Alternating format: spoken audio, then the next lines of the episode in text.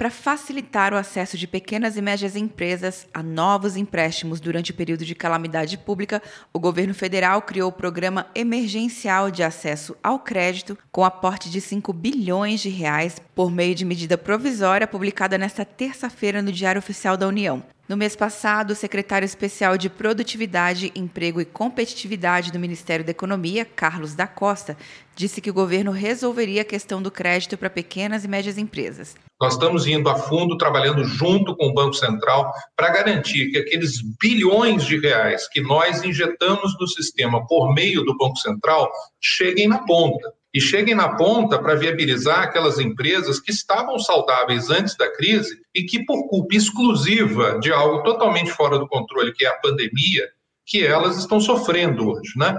O Ministério da Economia e o BNDES oferecerão garantia emergencial para reduzir risco na concessão de empréstimos realizados até dezembro de 2020 a empresas com faturamento anual entre 360 mil a 300 milhões de reais. As empresas beneficiadas poderão reforçar o seu capital de giro e o programa deverá estar regulamentado e operacionalizado até o fim deste mês.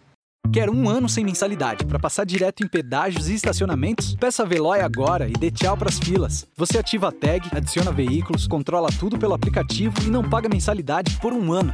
É por tempo limitado. Não perca. Veloy. Piscou, passou. De Brasília, Luciana Castro.